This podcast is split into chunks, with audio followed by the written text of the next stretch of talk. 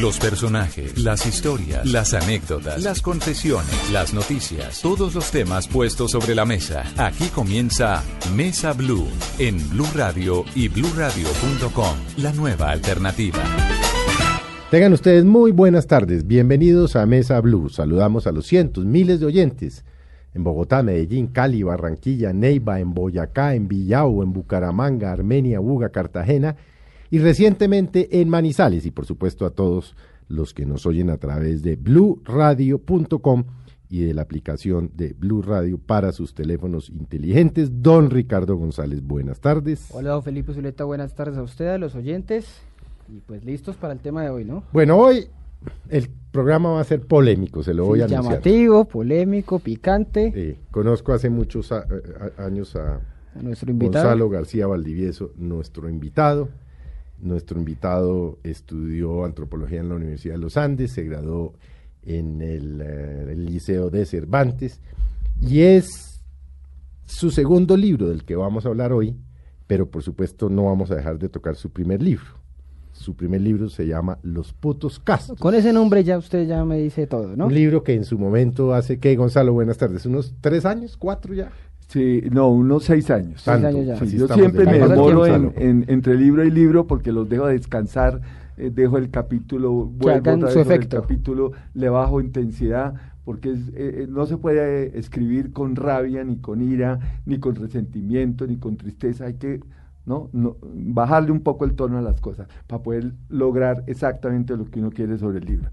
Bueno, hablemos brevemente de su primer libro para luego llegar al segundo libro. Este es un libro que en su momento Gonzalo ocasionó escándalo, porque allí en este libro usted relata que usted vivía en una casa en el norte de Bogotá, viniendo de una familia de Santander, pero habiéndose trasladado a Bogotá su familia, una familia mm, pues prestigiosa, importante de la capital, en donde concurrían expresidentes, ministros, políticos, embajadores, parlamentarios. ¿Qué pasaba en esa casa? Bueno, aparte de la vida familiar, por supuesto. bueno, ¿no? Eh, que plasmó usted en este libro de los putos castos, que ocasionó tanto mm, escándalo entre la sociedad bogotana, pero escándalo de esos de comidilla, porque como que nadie se atrevía a hablar del libro. Eh, nadie se atrevió a, negar nada de lo que yo escribí porque todo era absolutamente cierto. O sea, a mí me costó mucho trabajo escribirlo porque tenía que estar ceñido a la realidad. Eh, mi papá era un tipo que hizo, el, eh, hizo parte de su dinero invitando gente, con la casa, con el show, con la, entonces por mi casa desfilaban ministros, banqueros, de todo. Y yo como en esa época yo tenía unos nueve años, tenía careboba, yo tenía careboba, entonces yo podía ser, podía ser eh, objeto sexual masculino o femenino. Entonces, eh, eh, la mayoría, además, una de las formas de yo enfrentar a mi papá era, fue a través de sus amigos, ¿no? Los, los, los eroticé y tuve sexo con, muchos de ellos. esa fue una de las formas de, de enfrentarme yo a él. Además, para probar que este es un país de doble moral. De, eso se trata los putos castos, de la doble moral de la sociedad colombiana, porque aquí nadie quiere decir la verdad. Aquí todo el mundo quiere aparentar. Las abuelas de uno, yo me, yo me acuerdo de, los, de las abuelas que le decían a uno, no diga cómo se le va a ocurrir, em, tape, no, no exprese. Bueno, y ¿Qué, reacciones tuvo este libro? Este libro, este libro... Si quiere paremos y apaga tu celular. ¿Qué reacciones tuvo este libro, Gonzalo? Mire, este libro tuvo reacciones eh, silenciosas, porque, empezando porque muchas de las librerías no quisieron venderlo, ¿no? Hmm. O sea, por el tema, porque les parecía el tema homosexual para, para, para muchas librerías es un tema vedado que no quieren tocar. Entonces, eh, yo no pude, yo no pude encontrar una, una, editorial, me tocó inventarme yo, precisamente en los putos caltos, eh, el editorial es Barana Rosa, porque me lo inventé, porque me tocó a mí producir el libro y a mí eh, venderlo, lo distribuyó Icono, pero él tampoco se quiso hacer cargo del, del libro porque era un libro que para la sociedad colombiana era un libro muy polémico, porque decía muchas verdades. Sí. ¿Por qué? Eh, sí, Ricardo. No, ¿qué era lo más, qué fue lo más polémico? ¿Qué fue lo más llamativo? No, no le que- voy a preguntar que acabamos No, de Ah, mandar. que acabamos de mandar. No, es él, es él el que lo dice. Cosas. Eh, toda la, la vida eh, homosexual mía desde los nueve años. Yo, por ejemplo, hice la primera comunión en pecado. Yo llegué a la iglesia con una, con una camisa como de marinero blanca, con el cirio, y, y entrando a la iglesia, eh, eh, hoy es la mañana dulce y bendecida en pecado, en sacrilegio, porque había tenido sexo con el cura la noche anterior, el que me había confesado y que me había preparado para la primera comunión. Por ¿Y fue, ejemplo. fue abuso? No, ¿O usted yo fue- nunca, yo nunca fui abusado. Yo siempre escogí lo que yo quería. Esa es otra de las cosas de O las sea, pero, el, Pero con que nueve el años. niño terrible era usted. Pues yo era, era el que inducía a esos adultos yo de la sí, yo sociedad colombiana. inducía, pero a mí, de mí nadie abusó. Yo siempre era el, el que escogía, el que dirigía to- toda la... Por ejemplo, el cura lo eroticé y el cura terminó teniendo sexo conmigo el día antes de la primera comunión. Pero teniendo nueve años, usted lo que dice es que es una provo- fue una provocación de parte suya. Pues eh, eh, en las ciencias sociales tiene que investigar eso porque no siempre, o sea, lo- los, eh, la gente, los niños, los adolescentes eh, no son totalmente eh, eh, ajenos a la- al, al erotismo y a la sexualidad. Yo era muy consciente de eso, pero como este país hay, hay doble moral. Por ejemplo, yo eh, tuve sexo con algunos de los amigos de mi papá, eh, subían, tenían sexo conmigo y bajaban a hablar mal de los homosexuales, por ejemplo. Entonces decía uno, bueno, ¿esto, esto a, qué, a qué jugamos? ¿Cómo, cómo, pero cómo asumió usted ese tema en, en familia? Porque Pues- su familia era una familia pues tradicional, conservadora.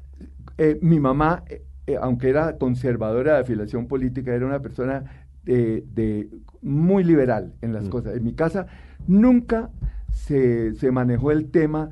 eh, mi papá, mi papá era, le tenía terror al sexo, mi mamá no. Mi mamá siempre, nosotros fuimos educados en, en- en la libertad sexual. Ah, en, mi casa el sexo no era un complique. Por Y- ejemplo, por Pero el tema se tocaba, ¿no? el tema O se to- usted es- o era una de esas familias en que todo el mundo sabía que el niño era gay, pero nadie hablaba del tema. No, eh, yo creo que en parte eso, ¿no? Eh, eh, mi papá se dio cuenta que yo era gay desde muy chiquito y yo me enfrenté a mi papá desde muy chiquito. Eh, yo creo que parte, una de las razones por las cuales yo no, por, la- por el cual yo no terminé eh, odiando a mi papá fue porque me le enfrenté desde muy chiquito. Por ejemplo, yo tenía, mi papá me hacía, quedar, me hacía quedar mal delante de mis primas, por ejemplo, eh, no camine como un marica. Entonces yo subía y con la llave le rayaba el carro. Y así Mm. fue estableciendo una, Una tabla, relación amor y una relación, Una, no, una relación Pesos y de- contrapesos. o, eh, que es eh, pesos y contrapesos. Y eso me evitó que yo no, me, no permitiera que él me pisoteara la dignidad. Entonces él sabía que él cometía una injusticia conmigo y yo reaccionaba siempre. Y él después, como digamos, cuando usted ya se ya consigue su pareja y, y se casa y pues decide convivir estos 40 años con, con su pareja, ¿cómo fue la relación después con él ya Él- siendo un gay salido del closet? A mi, a mi pareja, yo nunca más lo volví a tratar, mi papá y mi mamá se separaron eh, precisamente por el tema, por por la reacción, la violencia contra mí, porque él, era muy, fue muy violento contra mí, pero yo reaccioné, nunca le permití pisotearme mi, mi dignidad. Siempre, siempre reaccionaba de alguna forma u otra. Él, por ejemplo, eh, dos meses después de la muerte de él, que yo no, yo no fui al, al- al- al entierro ni nada, porque yo guardaba mucho resentimiento por el trato, eh, me encontré con un amigo de él, con una de sus amigos íntimos. Y entonces me, encontré con él y me dijo, venga, nos tomamos un café porque quiero contarle que su papá, eh, los últimos años, la persona que más admiró fue usted, porque usted fue la única persona que nunca se dejó comprar y nunca se dejó eh, maltratar. Entonces, por eso yo en este momento me puedo reír, porque era un tipo de mucho humor, eh, y, y me puedo reír de sus, de sus chistes y de todo, y no le guardo amor, pero tampoco, re- tampoco rabia ni, ni odio, ¿no? Entonces, una de las cosas que yo quiero decir aquí en este libro también es que eh, para los homosexuales la peor discriminación y la peor violencia es la que usted recibe de sus padres y de sus hermanos, de su familia eh, eh, nuclear. Esa es la peor, esa es la más devastadora de todas. Y la otra, la de la sociedad, ¿cómo, cómo, es decir, cómo se ha movido usted exitosamente en una sociedad tan homofóbica? Con, empezando porque yo he sido una persona que, que soy económicamente independiente. Entonces, esto es definitivo. Por ejemplo, porque cuando yo trabajé en el Banco Colombia, donde yo en el Banco Colombia hubieran sabido que yo era, que yo era marica, me hubieran votado, lógicamente. Eh, o sea, yo en, en, este momento, para uno, mucha gente para poder salir del closet, para poder ser auténtico y real, tiene que tener independencia económica, porque si no le cuesta muchas cosas. que yo no me atrevo a criticarla a una persona porque no ha salido del closet, es que es es, es, la violencia es mucha, la discriminación es soterrada, es silenciosa. Eh, a usted le cuesta el puesto y nadie le va a decir que lo votaban por marica. Usted le va a decir es que usted no sirve para el puesto, es que usted no es una persona... Entonces, la, esta es una sociedad muy homofóbica. Gonzalo, después de los putos castos hace seis años, ¿cómo es ese proceso? ¿Qué lo lleva a escribir ahora a usted eh, tres hombres, dos padres y un hijo, que es su libro de, de, este año? el, yo empecé a escribir el libro cuando salí del matrimonio de mi hijo. ¿Hace cuánto? Hace seis años, en el 2010. Mi hijo eh, nos discriminó, mi hijo nos... A ver, pero hablemos, hablemos de eso. ¿Cómo fue lo de... Lo de si usted tenía o tiene su pareja con la que completa cuarenta y tantos años. 43 años. 43 años. En, en, una maravillosa relación de amor. Bueno, ¿y cómo es que ese niño es decir, a los cuántos años de estar usted con su pareja, llega a la vida de ustedes, en qué condiciones. Eh, llegamos, nosotros teníamos un amigo que era homosexual y llegamos a la casa de él, donde estaba su mamá y sus hermanas, y, él, y uno de los días en que llegamos, llegó una persona con un niño a, llevarlo porque no tenía económicamente cómo sostenerlo. Y ese, en ese momento yo, nosotros estábamos ahí cuando esta señora, que era amiga de esa familia, llegó a ver si le podían, eh, podía dejar el niño ahí porque no tenía cómo sostenerlo. Entonces, yo tomé la decisión de, apadrinar, no de convertirme en padre, de apadrinarlo, o sea, de hacerme cargo de todos los gastos, eh, eh, con, mi, no con mi pareja, porque ellos no sabían que nosotros tenemos una relación homosexual pero yo fui el que tomé la decisión de, hacerme cargo de todas sus necesidades económicas. Pero lo curioso es, eh, fue él el que tomó la decisión de que yo fuera su padre. Cuando él tenía aproximadamente año y medio, él, la primera palabra que dijo fue papá, y me la dijo fue a mí, no, no al, a mi amigo que vivía en la casa donde él estaba.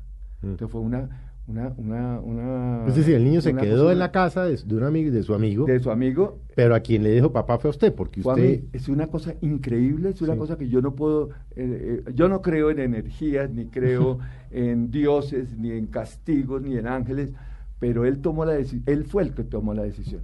Cuando yo llegaba a la casa, por ejemplo, y él no se quería eh, comer la compota, el único que se la podía dar era yo. Ya él estaba dando una pataleta, llegaba yo y se calmaba. ¿Y entonces ahí se lo llevan a vivir con ustedes? o sea, ¿ya, empiezan a criarlo o después de cuánto? viviendo en la casa de su mamá adoptiva, o sea, la, mamá de mi amigo, mm. hasta, los, hasta los 11 años que él se va a vivir con nosotros definitivamente. ¿Y eso por qué ocurrió? Eh, nosotros, yo no tenía la patria potestad del niño porque empezó a haber un juego entre la mamá adoptiva y la mamá genética, ¿no? De que eh, ellos al principio no sabían que, nosotros éramos gays, que teníamos una relación de pareja, pero a medida que fueron haciéndose, eh, enterándose, fueron como chantajeándonos. Entonces un día sí que usted eh, lo, puede reconocer como hijo, al otro día que no, se perdía la mamá genética, en fin, y así pasó todo el tiempo hasta los 11 años. Que la mamá adoptiva resolvió irse a vivir a París y entonces no tenía con quién dejarlo y ya le tocó dejarlo con nosotros y él se fue a vivir con nosotros. ¿Y cómo fue esa crianza? Porque usted menciona algo en el libro que él en medio de su, digamos, su conflicto emocional de haber vivido primero con, con, una, con, una, eh, con una familia muy conservadora, llega donde ustedes, esa, ese proceso de rebeldía, ¿cómo lo, cómo lo manifiesta él hacia ustedes? Eh, nosotros no nos eh, tal vez porque nosotros queríamos mostrarle ante, eh, mostrarnos ante nosotros y ante la sociedad que era una, una empresa exitosa. Nosotros no nos dimos cuenta, pero él fue educado en una en una en una familia muy homofóbica. Claro, el niño, llegó, lleno, el niño llegó lleno de prejuicios. Claro, porque obviamente como buen el hijo de esa niño... familia, el hijo de esa familia era homosexual, la mamá y las hermanas eran profundamente homofóbicas. Claro. Mm. Pero el niño llega obviamente pues con toda esta cosa y, entra en rebeldía los primeros meses con ustedes. Claro, los, él los primeros tres meses estaba aterrorizado, eh, eh, estaba angustiadísimo porque lógicamente con toda la educación que había recibido y todo ese mensaje de que nosotros éramos seres despreciables, él no sabía qué iba a encontrar en nosotros, qué, le eh, podía suceder. Pero poco a poco se fue dando cuenta que nosotros éramos unas personas normales y que lo amábamos como hijo. ¿Y en ese momento, en algún momento, usted sintió como ese odio o era más que todo eh, ese proceso adolescente que estaba viviendo? Ese, era ese proceso adolescente, pero nosotros no nos dimos cuenta de muchas cosas. Por ejemplo, a él tuvieron que haberle hecho bullying en el colegio, o sea, matoneo en el colegio. Nosotros pensábamos que no, porque él no contaba nada. Él es muy reservado eh, emocionalmente y nosotros nunca nos dimos cuenta y, tuvieron que haberle hecho eh, bullying en el colegio. Eso sí, eso sí. Entonces, ¿porque quién iba al colegio? Pues ustedes. Pues, eh, nosotros, ah, claro, eh, yo, nosotros íbamos a la reunión de padres de familia, los dos. Y entonces a su mamá le dirían. ¿No? Le dirían. Y además, todo, yo, iba a hablar con la, cualquier problema con la psicóloga y íbamos los dos. Hmm. Habían cosas muy divertidas, por ejemplo, en, una, en, una, en una época él iba perdiendo tres materias en el colegio y yo le dije, o recupera las materias, o nos vamos, mi pareja y yo, en tacones de 12 centímetros, pava y minifalda al colegio por las notas. ¿Cómo quiere que el niño? por favor, usted si sería capaz, le dije, inténtelo. Le doy dos meses para recuperar las materias. Y las recuperó. Con esa amenaza, ¿de pues qué manera no le iba a hacer? La educación de nosotros fue muy surrealista, porque nosotros no tenemos experiencia. Y, y educar con la verdad no es tan fácil, ¿no? porque hay que contestarle siempre la verdad y, las preguntas a, a cierta Es decir, poco le dejaron al niño para la imaginación en los juegos. Pues claro, no puedo decir. Porque si les hacía una pregunta del dragón, ¿cuál dragón ni qué dragón aquí? No sé qué. No, claro, lógico. Yo ahí, aquí hay cuentos dentro del libro eh, relacionados con los perros, ¿no? Eh, con los con Víctor, Rito y Laura, que a pesar de nuestro ejemplo, eh, Laura siguió siendo perra nunca se volvió lesbiana, un rito nunca se volvió un perro homosexual, a pesar de nuestro ejemplo. Entonces, todas, esas, todas esas fábulas las utilizábamos para explicarle a él que nosotros éramos personas que nos amábamos normales, que nos podíamos amar como cualquier pareja heterosexual. En algún momento, digamos, porque actualmente en el país ya está legalizada la adopción eh, igualitaria, en fin, pero hace unos años eh, eso era mucho, mucho más difícil quizá de, de, parte de ustedes para, poderlos, para poderlo criar. ¿Había alguna posibilidad de encontrar a semejantes o nunca hubo otra pareja que tuviera que estuviera criando otro otro hijo? Otra, otra pareja Yo creo que son muy pocas las parejas en Colombia que han criado hijos, eh, eh parejas homosexuales. Yo conozco como la generación así, Quevedo. Quevedo, de resto. Norberto Quevedo y ustedes, yo creo que no, pues yo no conozco ninguna otra. Por eso yo me sentí con la obligación de escribir este libro, porque la gente que quiera adoptar, a la las parejas homosexuales que quieran adoptar y criar un hijo, tienen que saber a qué se están enfrentando. Mm. Tienen que saber la avalancha de discriminación y de violencia que se les viene de parte de la sociedad, de las familias, de todas, o si no, es, si no, si no están dispuestos a resistir toda esa violencia, es preferible que no se conviertan en padres, porque la situación es bastante extrema. Mi mamá, por ejemplo, mi mamá y mis hermanas, mi mamá nunca reconoció a mi hijo como, como, su, nieto. su, nieto. ni mis hermanas como su sobrino. Y, y lo mismo la familia de mi pareja, ¿no? Imagínese yo hijo de, una familia santanderiana, donde hasta para poner el codo usted tiene que hacer el ademán de macho, mm. donde el papá le decía a uno, no mueva las nalgas, camine como un macho. No cruce los brazos, todas esas frases célebres. Donde no le dejaban utilizar uno eh, eh, una, una camisa rosada porque eso era de maricas. Mm. Y donde lo sacaban de la cocina porque la... Ah, cocina era de mujeres. la- Los la- hombres los en la hombres en cocina. la cocina huelen a rila de gallina, decía Sí, mi abuela. Sí, sí, sí. Entonces- Educado en ese, en ese... Entonces alguien me preguntó a mí, ¿y a usted le hubiera gustado, us- eh, si, usted vol- eh, si usted volviera a nacer, eh, ¿le gustaría ser homosexual? Le digo, yo sí, me gustaría, volvería a nacer homosexual, porque eso, de lo contrario, sería una especie de suicidio psicológico. Yo, imagínese usted, Pero si hubiera podido escoger, mm, seguramente no lo hubiera sido. si hubiera Si fuera una escogencia, es que no lo es. tal vez no lo hubiera escogido porque Ajá. es muy difícil Mm. Eh, resistir toda esa avalancha de, de- de discriminación, de violencia. Eso, eso, na- nadie va a escoger una cosa de estas. Gonzalo, relate un poco en este, relate usted en este, tres hombres, dos padres y un hijo, que es el libro del que estamos hablando con Gonzalo García Valdivieso. ¿Cómo era la cotidianidad con este muchacho? Sobre todo en, en esa edad tan difícil de la adolescencia, de la edad de la caca de gato. Pues nosotros lo educamos al revés. O cuando sea- no queríamos que fuera al- cuando no queríamos que fuera a la fiesta, lo obligábamos a ir. Entonces él por llevar la contraria no iba. Entonces así fue educado. Psicología inversa Así, perfectamente. eh, eh, con la educación inversa.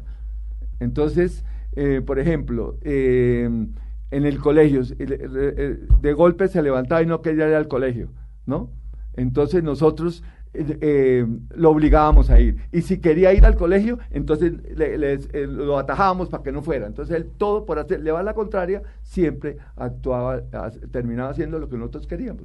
Usted dice ahí en uno de los párrafos que eh, terminó criado por dos maricas y resultó siendo un remacho. Claro, ¿no? es que yo le he dicho, a veces le decía yo, usted por lo menos ha, ha- ha debido salir un poquito marica con esta, con esta influencia. Y macho, remacho. Yo no he conocido un tipo más heterosexual que él. Que ese es otro de los mitos que hay sobre la adopción eh, Exactamente. eh, homosexual. eso, yo no me atrevería a decir exactamente que es genética.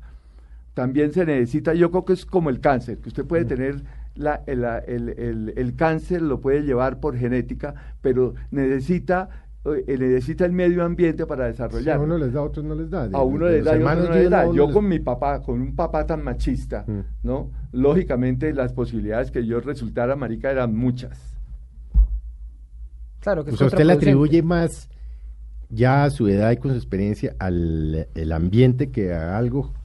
Yo creo que al, yo creo que eso influyó en algo, ¿no? La tendencia es a decir que la homosexualidad es totalmente genética, pero yo no estoy totalmente seguro. O sea, es Sí, mucho más eso, cómodo digamos, la echarle la culpa a la genética para no Sí. tener, ¿no? Digamos, es la nueva tendencia. La nueva tendencia. Tampoco comprobada, pero. es- Pero yo creo que, van hay algo también del medio ambiente, del entorno, que ayuda a desarrollar la homosexualidad. ¿A usted le daban ¿Eso palo? O sea, ¿le cascaban físicamente? No, mi papá...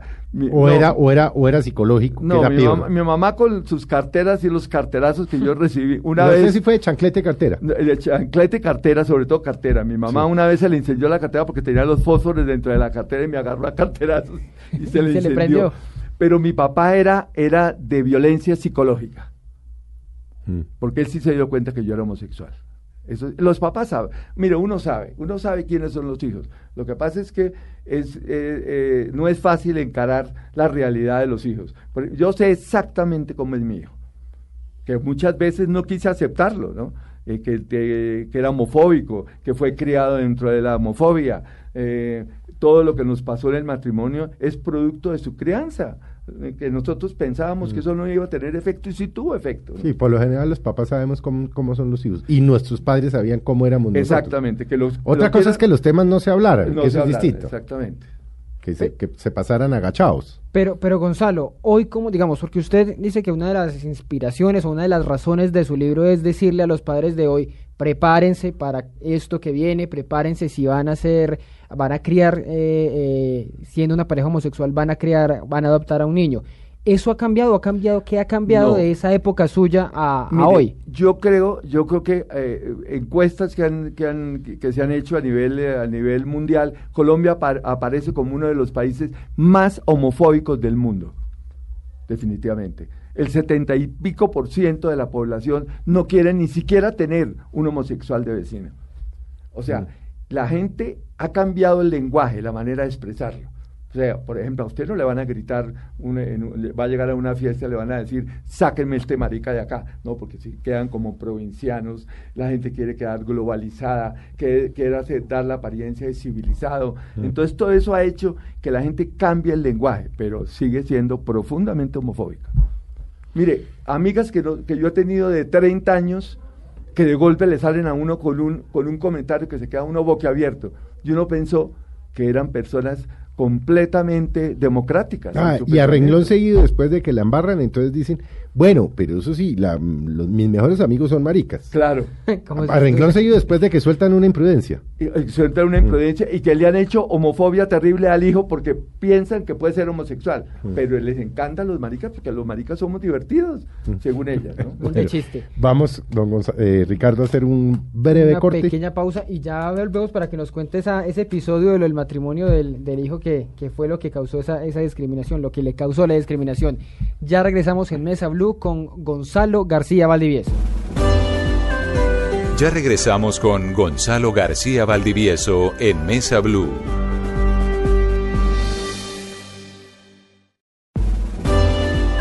Continuamos con Gonzalo García Valdivieso en Mesa Blue. Continuamos en esta tarde de domingo hablando con Gonzalo García Valdivieso en Mesa Blue de su libro Tres hombres, dos padres y un hijo. Un libro inspirado en su historia, en la historia de la adopción de él y su pareja homosexual, eh, la adopción de su hijo eh, desde hace más de 40 años, Gonzalo. Nos estaba contando eh, cómo fue la inspiración del libro, digamos, ese, ese momento en el que ustedes como que ya sabían que iba a pasar, pero se pegan en el estrellón de la discriminación de su hijo, que fue, justamente en el matrimonio, en el matrimonio de él. Él se casó con una persona eh, profundamente católica, apostólica y romana. Mm. O sea, la familia de ella es, eh, es una familia boyacense de obispo, eh, los, los, sábados ah, invitado a comer. entonces ellos, ellos son homofóbicos, profundamente homofóbicos. Pero vamos un poco atrás, ¿cómo era la relación entre consuegros?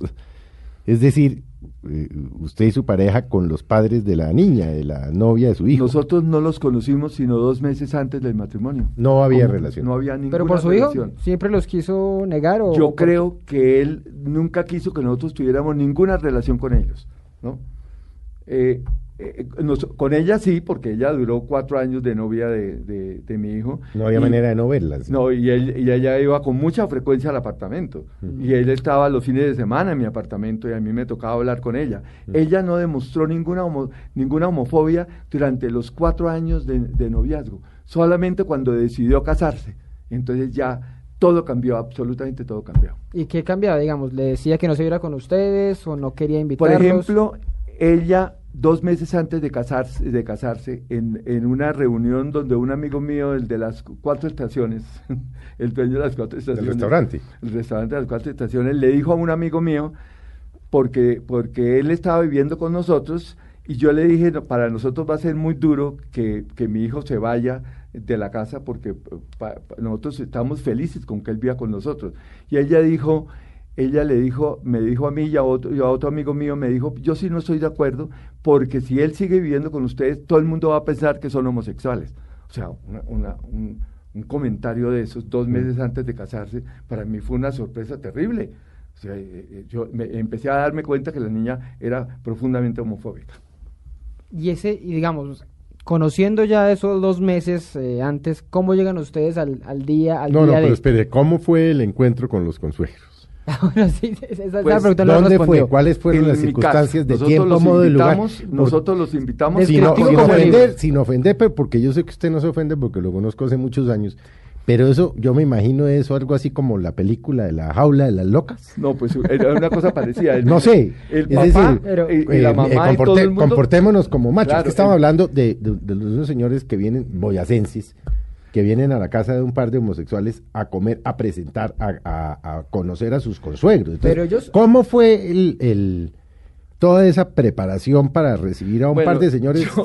mi pareja y yo, eh, eh, al darnos cuenta que eran muy homofóbicos, porque, porque el papá era un boyacense un boyaco 100% Mm. católico, apostólico, romano, de misa, de, de, de, obis- de amigo de, íntimo de, de la Sí, familia sí. de obispo. y Ah, nosotros fuimos muy provocadores, lógicamente. No. Es Ya que que porque por eso que Por eso quería por eso quiere, quiere oírle este cuento, porque usted no se iba a comportar como toca. No, Pero ellos no sabían nada, o sea, hasta que llegaron no sabían nada, o la hija usted cree que ya les Yo había creo que la hija muy poco contó. Yo creo que ellos muy poco sabían de nosotros. Ellos, ellos, ellos no entendían por qué eran dos papás. Ese día se enteraron de que eran dos papás y no uno, ¿no? En- Entonces, ese día fuimos bien provocadores, o sea, bien maricas fuimos, ¿no? Empezando por la mesa, por la cosa, por la Todo impecable, todo, la- impecable. Sí, todo. sí, sí, sí, sí, sí, sí. Y- intencionalmente maricones. ¿no? Sí, sí, Eso sí. sí. Entonces, porque nos dimos cuenta Para que la- escandalizarlos, además. sí, para para, joder. para enfrentarlos, Para ¿no? joder. para provocarlos también. Mm. Pero, pero, ¿qué? ¿Cómo, ¿Cómo transcurrió? Sí, es que No, esa- el papá muy poco habló, porque el papá y, y las hermanas también, eh, eh, tam- eh, ellas, ellas fueron las que hablaron y nosotros, yo... Ah, yo- pero esto era con las hermanas de. con- de fue su- toda la de Toda la familia. el completa. papá, la mamá y, to- y las hermanas. O sea, Y show los completo. cuñados, y algunos de los cuñados. Ah, no, con comida completa. Sí, con vida completa. Sí. Entonces, estos eh, cuentos eh, míos, ¿no? Eh, eh, eh, o sea, un poquito amanerados, intencionalmente amanerados para provocarlos. Entonces, eh, después fue el incidente de la invitación, Mm. porque las invitaciones... Pero la- digamos la comida transcurrió de manera civilizada. De- En de lo- mate- de o manera por lo menos para usted y su pareja que se ¿Usted murieron de risa. porque- Usted al, al, al, al señor Boyaco, ¿cómo lo veía? El señor Boyaco. No le digan ¿cómo el señor? Boyaco. Al- no, el señor Boyaco, el señor. Boyaco era sorprendido, pero el señor Boyaco... Pero estaba asustado, ¿o ¿qué? Eh, sí, él, él- él fue muy callado, muy, muy, ¿no? muy discreto, Mm. no, no hizo ningún espaviento. Parece que la, la parte más homofóbica de la familia se lo lleva por él, ¿no? Mm. por el papá. Mm. Entonces, Bueno. eh, eh, pero usted no se imagina, es que cuando ellos se dieron cuenta que se iba a casar con, con- y que, y que el- el- los papás eran homosexuales, empezaron a ver cómo hacían para diseñar el, el matrimonio de manera que nosotros no participáramos en absolutamente nada. Por ejemplo, la invitación. Llegó la invitación, no que, eh, las invitaciones no llegaban, eran, faltaban 15 días para el matrimonio y las invitaciones no llegaban, hasta que un día eh, mi hijo se presentó con la invitación, y la invitación decía, ¿Dónde se hizo ese matrimonio?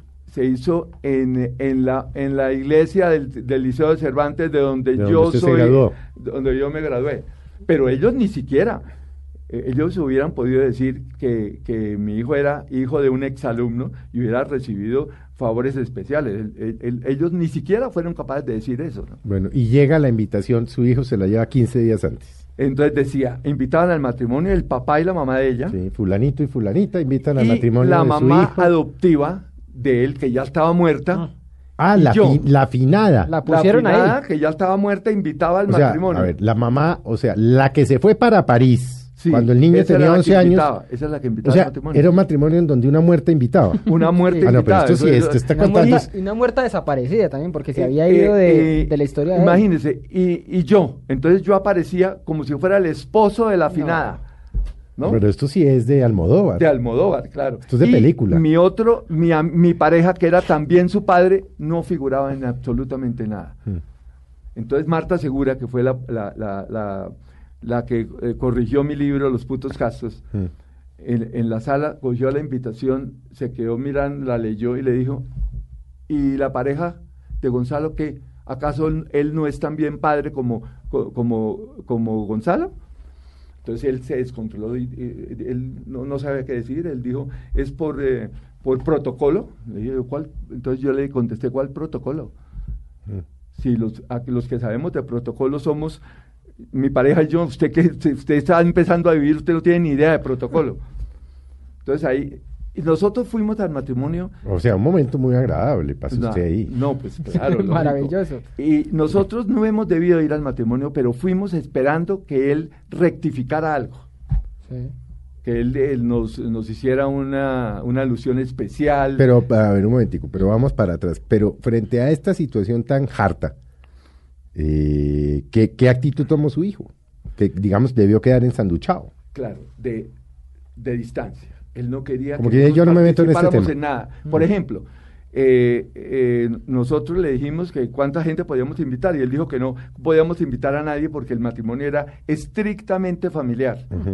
Y cuando llegamos al club, al, al, al, hotel donde en el Marriott de la setenta y pico. Ah, pero esto fue con bombos y platillos. Claro, con bombos y platillos. Habían 250 invitados. Una familia grande la de ellos. No, la familia grande no, era todo Interbolsa que le, estaba, eh, le, estaban rindiendo pleitesía a todo Interbolsa, porque ah, ella era empleada de Interbolsa. No me diga que en ese matrimonio acometieron Juan Carlos Ortiz y Viena Ruiz.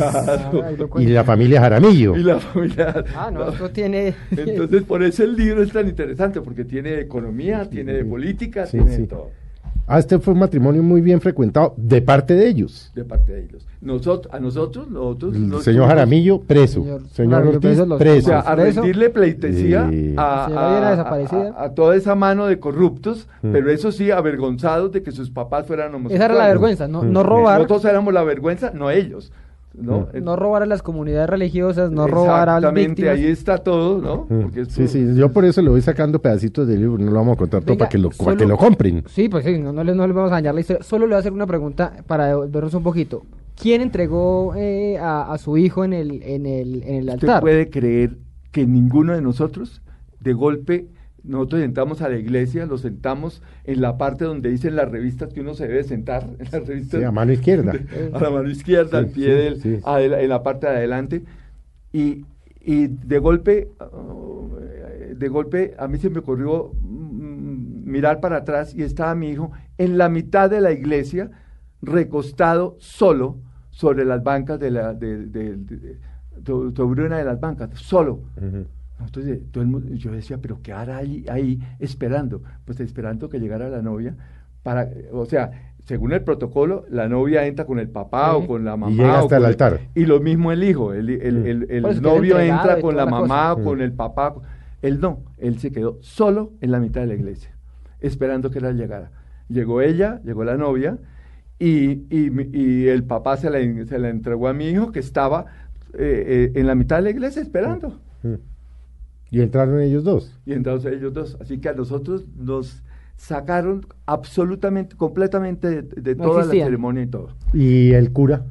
El cura, por ejemplo, el sermón del cura solamente... creo que fue monseñor, ¿no? Monseñor, en el monseñor de esos.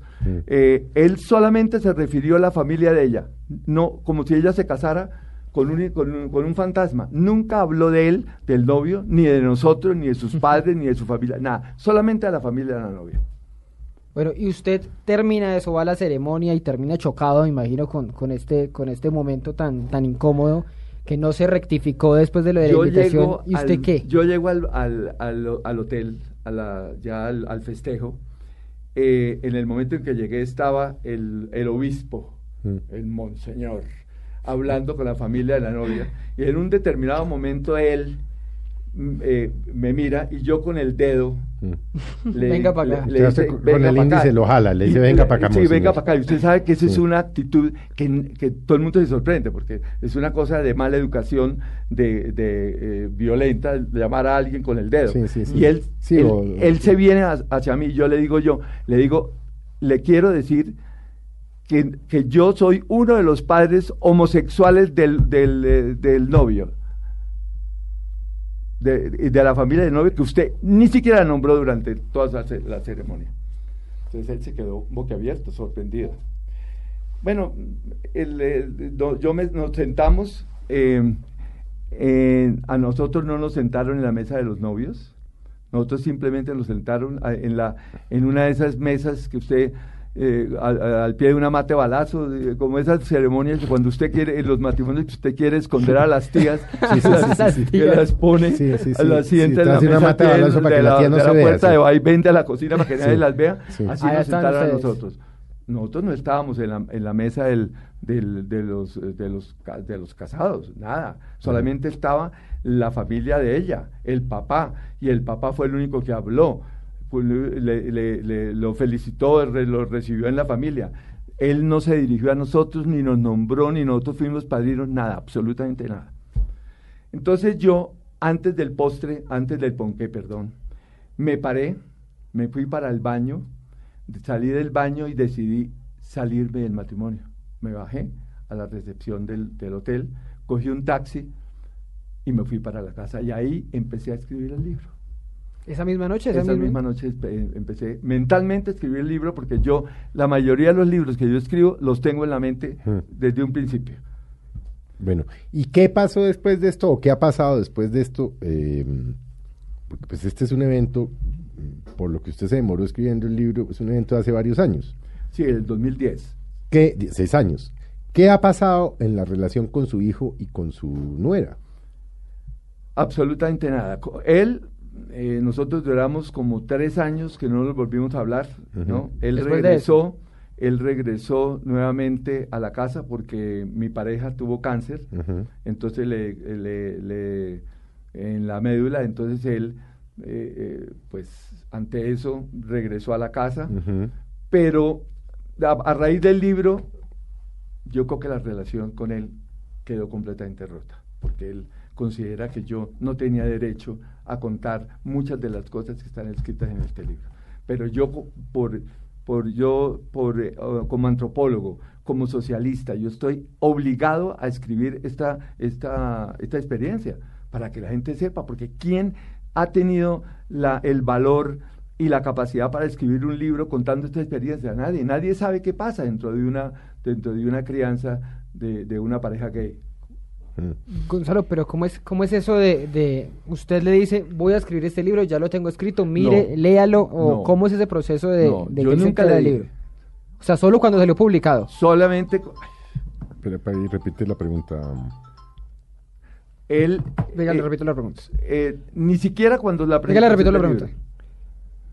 ¿Usted cómo, cómo es ese proceso de, del libro y, su hijo? ¿Él se entera ya cuando estaba publicado? ¿Usted le da el borrador? ¿Cómo, cómo, cómo él se entera él se entera solamente cuando lo, cuando lo llamaron los amigos a tomarle el pelo. Sí. A decirle, a decirle Donald Trump fue cuando él empezó el claro, lo llama él como Donald Trump. Sí, no porque él sea un Donald Trump, sino porque ese era, pues porque... Eh, eh, el, era su entorno, eso era el que quería el papel, el personaje que ellos querían que él desempeñara, su familia política. Porque en este país les encantan esos fanfarrones, esos tipos llenos de billete, eso es el... Es, Gonzalo, pero usted después de esta experiencia de pues, tantos años creando este muchacho, en donde por lo que nos cuenta, pues a raíz de todos estos episodios que han pasado, y ya siendo posible la adopción por parte de parejas del mismo sexo de niños, usted, ¿qué le diría a un eh, homosexual o una lesbiana o un miembro de la comunidad LGTBI que nos esté oyendo ahorita y que esté pensando en adoptar? Mire, ¿qué le diría a usted? A pesar de toda esta experiencia de dolor y a, pesar de que los problemas que yo pueda tener con mi hijo por este libro, ¿no? Yo creo que vale la pena eh, convertirse en padre yo lo haría y estoy y, lo volvería a hacer si tuviera la, la oportunidad de hacerlo. Por, e, por, esto, es que es una maravilla dejar de ser uno importante para sí mismo. Es el, el, hecho de ser padre, usted ya pasa a segundo plano y eso es una mm. maravilla. Eso es como quitarse un bulto panela de, de los hombros, pues. Entonces, y ese es un amor que no tiene límites, ¿no? Yo, por ejemplo, él puede que no vuelva, y, la, la, relación se rompa definitivamente por este libro. Pues yo lo sigo amando, o puede, yo lo sigo amando como hijo. O puede que vuelva, nunca o puede que vuelva, pero eso no quiere decir que yo no lo ame, yo lo sigo amando y es mi hijo y es, y es, y es maravilloso sentir ese cariño incondicional. Pero un poquito con lo que decía Felipe, ¿cómo decirle a esos eh, eh, padres que ya se convierten en padres, digamos, ya están, ya tienen un, un, un hijo adoptado? Cómo saberse batir ante tanta discriminación, ante tanta homofobia, ante el tema de que vaya al colegio y que le digan eh, al niño dónde está su mamá o en el otro caso dónde está su papá. ¿Cómo, cómo enfrentar eso? Mire, yo creo que primero tiene que leerse el libro, porque hay muchas particularidades que los tienen que saber. Por ejemplo, con la misma familia, ¿no? Con la, la reacción de la familia de mi pareja y la mía. Es que nosotros, sin, para ellos, yo creo que hasta ahora simple, solamente somos un par de maricones jugando a ser mamá. Hmm. Entonces, eso eh, hay que saber, yo creo que la verdad es lo único, el único enfrentamiento que uno puede tener ante esa realidad. Hmm. Porque la verdad produce, la, la verdad es la, la, manera de amansar enemigos y, y, y de crear amigos definitivamente. Usted, de, por ejemplo, eh, eh, Isabel Allende hace como unos dos meses en una, en una entrevista dijo una cosa maravillosa. Dijo, entre más ocultos tenga, más vulnerable eres. Eso me pareció maravilloso. Mm. Y la verdad termina la gente admirándolo a uno y respetándolo. Así se mueren de la furia. Así se, se mueren de la ira. Entonces yo creo que la verdad es la única alternativa que tiene. ¿no? Presentarse como lo que son. Una pareja que quiera adoptar un hijo debe mostrarse como homosexuales desde, desde, el momento en que empiezan a crear al niño. Es la única alternativa que tienen. Mire, yo por ejemplo, aquí hay una cosa, mire el libro como termina, porque yo creo que ustedes eh, eh, deben saberlo, si me permiten leer esta parte. pero por supuesto. Así nos decoloremos el pelo y la piel, nos respinguemos la nariz, nos hinchemos la boca, nos vistamos con marcas famosas, nos cambiemos, nos cambiemos el color de los ojos, nos paremos en plataformas, hablemos trabado, no reconozcamos la yuca, los tamales, la fritanga, la arepa y oigamos el día entero las divas del rock, siempre seremos colombianos, latinoamericanos, mestizos, folclóricos y multiculturales. Y un homosexual, así se vista de talibán, camine como un matón, gruña hablando y se comporte altanero y fanfarrón, jamás logrará pasar por heterosexual. Y si logra engañar por algún tiempo, sus neurosis, sus tristezas, sus secretos y especialmente el libertinaje de sus ojos y de sus genitales lo van a delatar. Los ojos son, eh, los ojos por lo general hacen lo que les viene en gana. Entra un, un trasero bien montado y ellos lo miran y lo miran, así usted le aterre mirarlo. Y si el observado es el bulto delantero, peor, porque el cliente se va a dar cuenta para dónde está usted mirando. Si usted se lo mira, el personaje inmediatamente se toca la bragueta pensando que se le abrió la cremallera. Y si la tiene cerrada y usted continúa, ¿qué va a pensar? Que usted lo mira porque es marica. Mm. Entonces yo digo, ante el hecho de, que una hermosísima novia woman que se mantenía el, el día entero fuera de mis cabales, llegué a pensar que me había equivocado de sexualidad, que yo no era un homosexual convencido, sino un heterosexual confundido, que yo no era un gay de frontón y retaguardia, sino un caribeño varón de esos que comen de todo, porque así son por allá algunos machos. Pero un día tuve que aceptar que no eran sus caderas, su talla avispado, sus muslos firmes y redondeados, sus olores a flores y a pescado, o el sangoloteo de su caminado, las razones de mi rigidez, sino el repolludo y ensillado trasero de su hermano que lascivamente se zarandeaba en aquellos pantalones blancos de acrón baboso. Casi traslúcido y muy delgado. Se agachaba a recoger cualquier cosa y en toda la, la visita no se me bajaba. Estoy seguro que más de una vez ella pensó, yo sí tengo de novio un macho siempre ardiente y listo. Y también tuve que aceptar que era bisexual, porque tampoco era el traslucir de sus pezones y el ajetreo de sus senos el motivo de mis inflamaciones y hormigueos, sino la bragueta marcada y muy abultada de uno de sus más queridos compañeros. Llegaba, lo veía y ya solo podía mirarle el delantero, y únicamente al medio y, el sentir, y, él, al sentirme mirada insistente a su entrepierna, todo el tiempo se miraba y se tocaba la bragueta pensando que o tenía una mancha de orina involuntaria o constantemente se le bajaba la bragueta. Porque él se negaba a aceptar que a mí, con esta cara de traqueto mexicano, con este caminado de golpeado de macho santanderiano y con semejante belleza de novia, con cipote nalgatorio, ceñida cintura y senos urgentes, podía gustarme más su bragueta pero tantas veces se repitió la escena que un día entre circunspecto y buletero me dijo frente a dos de sus hermanos, usted definitivamente sí es muy marica. Así termina el libro. y eso, eso le pasó a usted además. Eso me pasó. Historia de la vida real. ¿No? Entonces, uno por más, mire, por ejemplo, eh, por más de que trate de, ocultarlo, algún día se sabe. Por ejemplo, ustedes nos leyeron en el periódico lo del príncipe Carlos sí, sí, sí, Inglaterra. O sea, corrían los rumores, algún día se supo, lo agarraron. Salió en toda la, la verdad es, La verdad es que esa, esa condición es inocultable, tarde o temprano tarde O temprano. Entonces es mejor empezar a decir la verdad, mm. porque eso produce admiración. O sea, la gente termina admirándolo con la verdad. Bueno, ahí, aplica, ahí aplica lo que he dicho, la tos, la plata mala vida. Sí. difícil de ocultar. Sí, el homosexualismo es dificilísimo de ocultar, tarde o temprano sale. Porque Sobrio o ebrio, cuerdo o loco, sale. ¿No? Entonces yo creo que con la verdad es la única forma de educar a un hijo, ¿no? Que lo más probable es que no salga homosexual. Por ejemplo, nosotros nunca quisimos que él fuera homosexual. Pero, Inconscientemente... no, inconsciente no, seguramente conscientemente, No, porque pero ser ¿sabe marica es cosa? dificilísimo. Pero, sí, dificilísimo, pero Y durísimo. inconscientemente nosotros siempre estábamos, eh, nosotros vinimos a descubrir, fue cuando yo empecé a, a escribir este libro que me di cuenta que yo siempre traté de que él no fuera homosexual, porque no queríamos que él eh, le tocara le tocara lidiar con esa avalancha de discriminación y Sí, de- con la que y ha pasado odio usted y ha pasado su pareja y ha pasado millones de, de ciudadanos en el mundo discriminados. Todavía los matan, pues. Todavía los matan, que ese es el... Pues mire el caso, pues, de hace ocho días, de- de- ya, de en Orlando, pues, los matan por homosexuales. Pero eso, eso le iba a preguntar, en Colombia, como estamos tan, tan exacerbados a veces por esa, por esa homofobia, ¿puede llegar a pasar algo, algo así con todo lo que usted ha escrito? Ha pasado, lo que pasa es que no ha, no ha salido un tipo que haya matado 50 homosexuales al mismo tiempo, pero hay paramilitares en, en, en pueblos y en ciudades intermedias que han asesinado 200 homosexuales.